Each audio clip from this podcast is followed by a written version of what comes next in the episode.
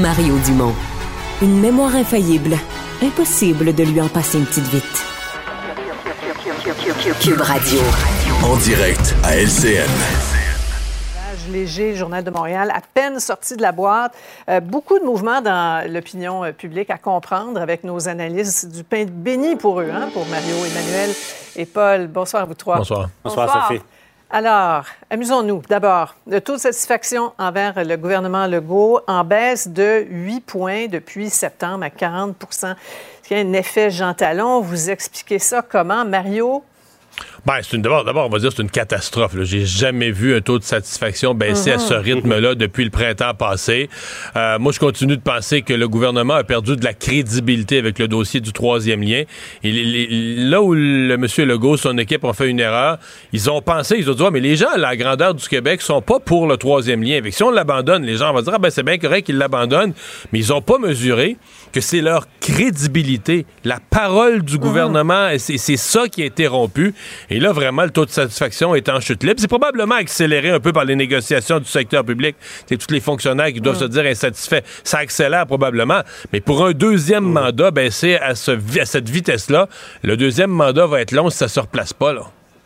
Oui, ouais, Paul, on voit la, chute. la chute hein. Regardez la courbe. C'est ah même ça dit tout. C'est rapide. Et moi, je me demande, bon, oui, évidemment, la, promesse non tenue sur le troisième lien, mais au lendemain de, la défaite de la CAQ dans Jean Talon, je me demande si la décision surprenante de François Legault de, euh, faire revivre ce projet-là qui a étonné tout le monde, y compris euh, ses propres députés, joue pas également là-dedans mm. l'espèce de, de, vire-vent du gouvernement euh, là-dessus, parce que c'est une donnée fondamentale. Robert Bourassa le disait, Mario, tu te souviens, répétait tout le temps, dans un sondage, il y a une donnée importante, le taux de satisfaction. Mhm. Le reste découle de ça. Mhm. Et les intentions de vote, souvent, ne se reflètent que plus tard, que quelques mois plus tard, lorsque un gouvernement baisse en popularité. Et, je suis convaincu que c'est le voyant rouge qui mhm. inquiète le plus en ce moment dans, l'entourage de M. Legault. Ben, c'est parce que M. Legault est plus capable de réparer les pots cassés. Il y a une époque où, tu sais, une rentrée scolaire chaotique, le front commun face aux syndicats, tout ce qui va mal dans la santé. Monsieur Legault, on le voit, là, il arrêtait dans la passerelle, il mettait, disait trois, quatre phrases, ça redorait la pilule. Mais à partir du moment où moi je partage, j'analyse que le troisième lien euh, a rompu ce lien de confiance au-delà de la région de Québec, parce que c'est la crédibilité, c'est la bonne foi du premier ministre qui a été remis en question. Mais c'est comme s'il avait, lui, perdu sa touche magique. Euh, et, cette, et, cette, connexion intime qu'il entretenait auprès de l'électorat. à partir du moment où le Parti québécois montre qu'il est capable de gagner d'une manière aussi improbable que Jean Talon, bien là, soudainement, M. Legault n'est plus invincible. Il n'est plus seul.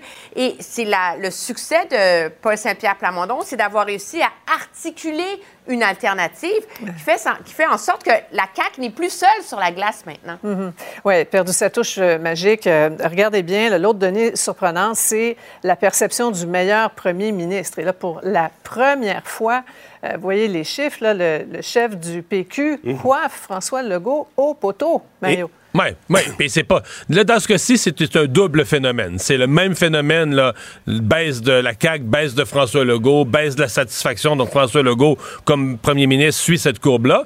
Mais là, tu as l'apparition d'un personnage qui devient vraiment fort, le Paul Saint-Pierre Plamondon. Puis il y a deux affaires. Hein. Les Québécois aiment euh, les gagnants, les gagnants plutôt modestes. Il y a eu le triomphe quand même, là. Tu oui, une belle célébration, mais modeste. Mais les Québécois adorent celui là, qui était dans la cave. Il, y a, un an et quelque chose, il était à 2% euh, comme meilleur premier ministre. Il est parti de bas, il s'est battu, il a monté tranquillement. Alors, ce personnage du type qui est parti de la terre et qui se relève, c'est très fort au Québec. Et je vous fais une prédiction.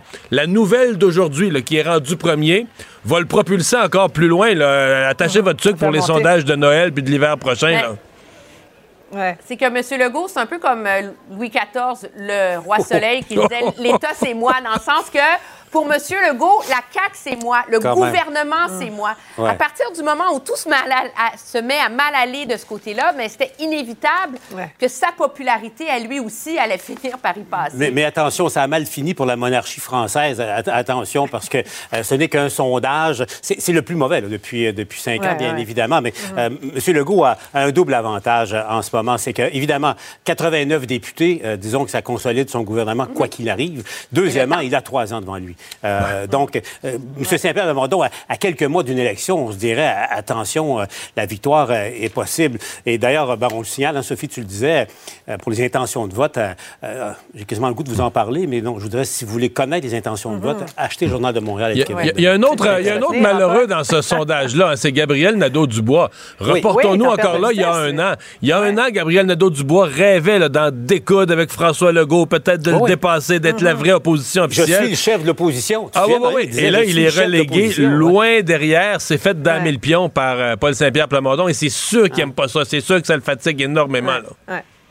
Très hâte de voir les intentions de vote demain. Alors, euh, on en rajoute une couche, Jean-Paul, sur nos différentes plateformes. C'est vraiment absolument euh, fascinant. On peut vous entendre maintenant sur cette rencontre euh, passionnante entre François Legault et, et son mentor, euh, Lucien Bouchard, dans le cadre du, du balado du premier ministre. D'abord, une bonne mise en garde euh, au sujet des lendemains d'un Québec souverain, Paul. Oui, puis euh, M. Bouchard est euh, quelqu'un, euh, s'il y a quelqu'un au Québec qui maîtrise le poids des mots, c'est Lucien Bouchard. Quand tu as, eu tous les, quand t'as lu tous les livres de la Pléiade, là, tu, tu mesures un peu ce que, ce que tu dis. Quand il dit, attention, après la souveraineté, là, ces mots, c'est chaotique, euh, de la turbulence également. Donc, il, est carrément en porte-à-faux sur l'opération de M. Saint-Pierre Plamondon depuis la semaine dernière, là, sur euh, les niant qu'il y aurait des sacrifices à faire éventuellement. Mais c'est- passionnant parce que euh, M. Bouchard, euh, on sait, s'est éloigné de la souveraineté à, à un certain moment.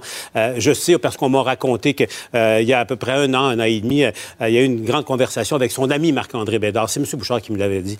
Et puis qui, qui l'a ramené, si on veut, dans, le giron davantage souverainiste. Et là, à l'échange avec François Legault, euh, enfin, peut-être que oui, peut-être que non. euh, euh, c'est passionnant.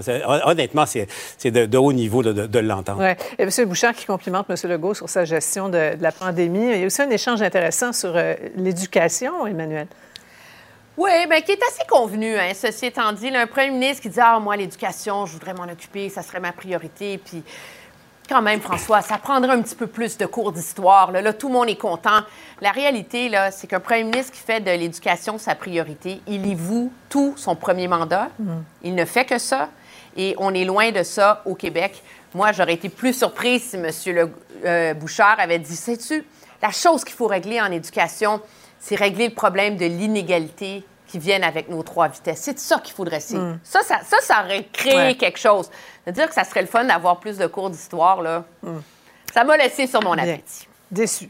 Restez là. L'ajout des analystes se poursuit dans un petit moment. Il sera question de la réglementation entourant les athlètes transgenres. À tout de suite. Cube Radio, une radio pas comme les autres. Alors, Airbnb qui est poursuivi. Un thème, un thème d'Halloween, d'ailleurs, que tu nous proposes aujourd'hui. Absolument, Mario. C'est un thème d'Halloween. Euh, C'est pas la première ni la dernière des poursuites qu'on va voir contre la plateforme de location Airbnb. On s'entend, ça arrive quand même régulièrement qu'on a des cas spéciaux là, d'endroits qui sont pas adéquats finalement, de propriétaires qui font des coups chiens à leurs nouveaux locataires qui viennent le moment d'une fin de semaine. Mais là, c'est assez spécial ce qui s'est passé au Michigan. Alors que c'est sept femmes en ce moment qui poursuivent Airbnb parce qu'ils se sont rencontrés pour leur 50e réunion d'anciens élèves, donc de leur école, vont dans cette résidence-là qui se prénomme Le Château, OK? qui est vraiment un endroit, là, grande résidence, là, on se comprend. Elles sont plusieurs On se, à croit, l'intérieur. on se croit, on se prend au sérieux quand même. là. Oui, on se prend au sérieux The quand même. Castle. The Castle. Et on passe notre temps là-dedans en fin juillet. Trois jours de festivités qui vont bon train. Puis là, une des nuits dans laquelle euh, il y a une chambre qui s'appelle la Tourelle. hein. C'est comme dans une des tours, si tu veux, de Du ce château-là. À date, tout se tient. Ben voilà, ben il y a deux des femmes qui se font réveiller parce qu'il y a des bruits stridents, puis il y a toutes sortes de formes sombres qui commencent à partir dans toutes les directions dans la pièce où elle se trouve. Commence à paniquer, sort de la pièce, ferme la pièce à clé et surtout commence à barricader ni plus ni moins que des couvertures, le bas puis le haut des plaintes de la pièce en disant mon Dieu, mais on dirait que ce qui s'en vient dans cette pièce-là, ça va sortir. Elles envoient d'autres exemplaires, Mario, dans la cage d'escalier alors qu'elles se rendent compte qu'elles sont coincées entre deux feux, des chauves-souris. Mais pas une ou deux, là. Des dizaines de chauves-souris brunes qui, semble-t-il, ont élu domicile dans le grenier de la résidence, mais qui se mettent une fois la nuit tombée, puis une fois le calme retombé dans cette résidence-là, mais à envahir toutes les pièces, si bien le qu'on Comme parle- les vampires qui sortent la nuit. ben voilà, comme les vampires qui sortent la nuit, Mario, hein, le, le point de ressemblance particulier avec les chauves-souris, qui là, ben, sont vraiment là, rentrés dans toutes les Mais pièces. est-ce qu'elles sont dangereuses? Pas vraiment. Mais pas vraiment. Moins qu'une chauve-souris soit porteuse de la rage puis qu'elle vous morde, vous avez rien à craindre, vraiment, là, de ce qui se Mais passe. parce qu'on n'est pas habitué à. Écoute, au Québec, mettons, là, moi, j'ai déjà vu ça des chauves-souris, mais très rarement. Mais je me suis retrouvé dans un mariage en Italie, de des amis qui se mariaient en Italie, puis ils avaient loué une espèce de, tu sais, comme un ensemble de petites maisons en Toscane, puis tu sais, plein de monde, on restait là, puis, puis le mariage avait lieu sur le terrain, puis le soir venu, euh, il y avait comme un éclairage, puis on voyait les, Ah, tu les vois passer. non, mais sans arrêt, là, ça foule de chauves-souris au-dessus de nos têtes. Puis les locaux, les gens là-bas là, qui faisaient le service, du ben non, les chauves-souris, le soir, l'été. C'est un soir d'été, des chauves-souris. Puis là, je me disais, tu sais, mettons, mes enfants, là, ils trouvaient pas ça cool. là, Tu sais, puis j'avais beau leur dire, regarde, là, les gens, les locaux, ils vivent avec ça. Mais on est vraiment pas habitués, nous, aux chauves-souris. Puis quand t'es pas habitué, c'est dégueu. Mais pourtant, il y en a beaucoup au Québec. J'ai Ouais. dû moi-même, déjà dans un chalet, sortir une chauve-souris, Mario, qui, avait, qui était rentrée parce qu'on avait mal fermé une porte puis qui s'était introduite dans la résidence. On a réussi à la sortir tant bien que mal. Mais pour les femmes, ça a été toute une frousse à la thématique d'Halloween, Mario. Assez pour poursuivre. Assez pour poursuivre. Il y en a certaines qui ont été mordues, d'autres qui en ont, qui ont une chauve-souris pognée dans les cheveux. Ça, c'est pas mal moins drôle. Merci, Alexandre. Cube Radio. Cube Radio. En direct à LCN. Pendant que le débat sur la, la place des transgenres dans le sport fait rage, hein, je ne sais pas si vous vous rappelez, on en, en parlait au tennis dans les années 70. Hein, Navratilova qui affrontait Renee Richards, la, question qui a aussi été débattue aux Olympiques. Alors, la voilà qui rebondit avec ce qui s'est passé au championnat provincial de boxe de Drummondville. Et Mario, on constate qu'on est vraiment dans le flou complet à ce sujet-là, là, chez Boxe Canada et son cousin québécois aussi. Oui, absolument. Ben, en fait, au Québec, euh, je viens de parler là, avec la présidente du conseil d'administration de Boxe Québec. Elle dit, nous, on n'a pas de règles au Québec. On, applique celle de Boxe Canada, puis pour l'instant, il n'y en a pas. Euh, ce que je note, euh, deux, deux affaires. D'abord, on semble être extrêmement préoccupé de ne pas blesser des personnes trans. Alors, c'est comme si la sécurité psychologique des personnes trans semble clairement primer sur la sécurité physique des autres. Parce que celle qui a annulé son combat dit, moi, j'avais peur pour ma sécurité. L'autre chose, c'est qu'on se dit, bon, on dit les règles sont sur le bord de sortir au niveau mondial, au niveau du Canada, partout. Tout le monde travaille sur des règles, mais depuis des années. Et moi, ce que ça me dit, c'est que c'est tellement de patates chaudes. Dans le fond, les règles sont probablement prêtes, mais on n'ose pas les diffuser parce qu'on a peur de, de- on a peur de ce que ça peut provoquer comme réaction en 2023. Et donc, on reporte, on reporte, on Mais ça reporte. là. devrait pas être une patate chaude. Je veux Ouais, dire, c'est ça la réalité, là. C'est que s'il y a dans le sport des sports et des compétitions genrées, c'est pas à cause de l'identité de genre. À cause d'une différence de corps, de masse musculaire. Caitlyn Jenner, c'est une femme. On en convient tous aujourd'hui. Mais c'est une femme qui a le corps et l'architecture et la masse musculaire d'un champion de décathlon masculin. Ouais. Alors, le problème, il est là. Et à un moment donné, il faut le reconnaître. Peut-être qu'un jour, euh, il y aura une génération de jeunes trans qui auront eu des traitements hormonaux, qui n'auront pas eu de puberté et où les jeunes garçons devenus filles n'auront plus un avantage physique complètement indu face aux autres. Mais ce n'est pas le cas en ce moment. Et à un moment donné, il va falloir le reconnaître. La preuve, c'est que dans les sports où la, la charge physique et musculaire ne fait pas de différence, mais il n'y a pas une des compétitions genrées. Prenez euh, l'équitation, qu'on soit un homme ou une femme sur un cheval, ça ne Ouais. change rien. Mais il n'y a pas l'équitation homme et femme. Ouais. Et quand il y en a, c'est parce qu'il y a une exigence puis une différence Ouais. physique entre les deux. À un moment donné, il faut avoir le courage de le reconnaître. tu sais. Le, pro- le- moi, le je déclare problème se mes pose intérêts. particulièrement dans les sports de combat. là. Ben, Ouais. exactement. Sophie, je déclare mes intérêts. J'aime la boxe. Euh, J'aime la boxe. C'est pas pour rien. Il y a des catégories à la boxe. Euh, et par, par tranche de 10 livres, là, parce qu'on mesure comme ça, on change de catégorie et on évite, dans la mesure du possible, des combats entre des, des gens qui ont un poids différent de, de 10 livres. Pourquoi? C'est une question de sécurité. La force de frappe n'est pas la même. Alors imaginez euh, cette boxeuse de, de, euh, du Saguenay qui, à, à moins d'une heure de son combat, réalise qu'elle allait se battre contre un homme de- devenu femme. C'est correct là-dessus. Mais la question de la sécurité est fondamentale et ne devrait jamais être laissée pour Alors, voilà pourquoi c'est étonnant qu'on hésite à adopter des, des règles de, de strict bon sens. Il en va, au fond, de la, de la santé, de la sécurité, et même parfois de, de la vie de, ge- de gens qui, qui peuvent éventuellement boxer. Ouais. Vous savez que la, Fo- la Fondation internationale d'athlétisme a décidé d'interdire aux transgenres carrément de participer aux compétitions officielles. Navratilova a proposé il n'y a pas très longtemps une division femmes biologiques, hommes biologiques, puis une catégorie ouverte pour ceux et celles là, qui ne se sentent pas très à l'aise dans l'une ou l'autre des catégories. Est-ce que ça peut être une, une solution? Bien, il, faut, il faut reconnaître la différence physique d'un être humain. C'est là-dessus que les catégories sportives entre hommes et femmes sont basées.